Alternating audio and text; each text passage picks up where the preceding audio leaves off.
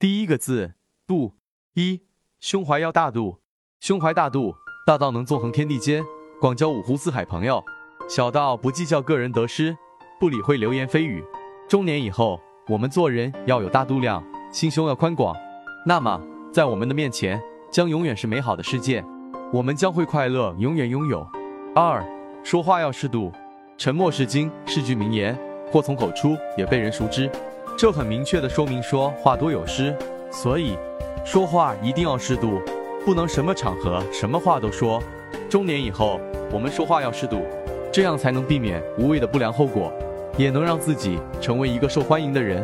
三，读书有厚度，读书要有厚度，这里的厚度不是尺量的高度，而是书内容的质量。不管长篇还是短文，读过之后要能启迪心灵，劝人向善，或者深入浅出。给人以人生的经验和哲理。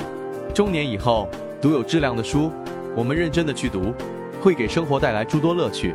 四，视野有宽度，站得高，看得远，想得多，看不远。不管做事还是做人，都应向远处看，都不应光看到点而没有看见面。中年以后，我们的视野要有宽度，站得高，看得远，想得少一点。五，寿命有长度，要延年益寿，就要强身健体。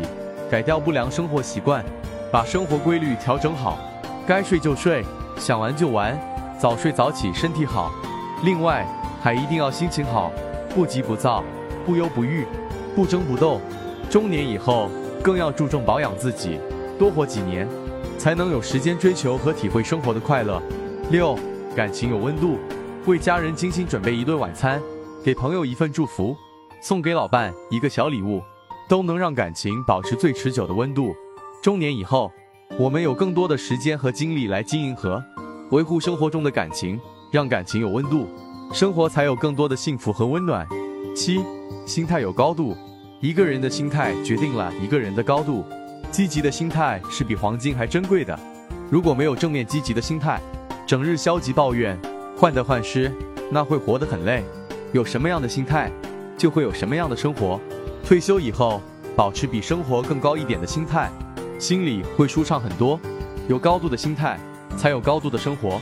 八，生活有热度，在生活中，如果我们倾注了热情，一切将耳目一新。让生活有热度，最重要的就是热爱生活。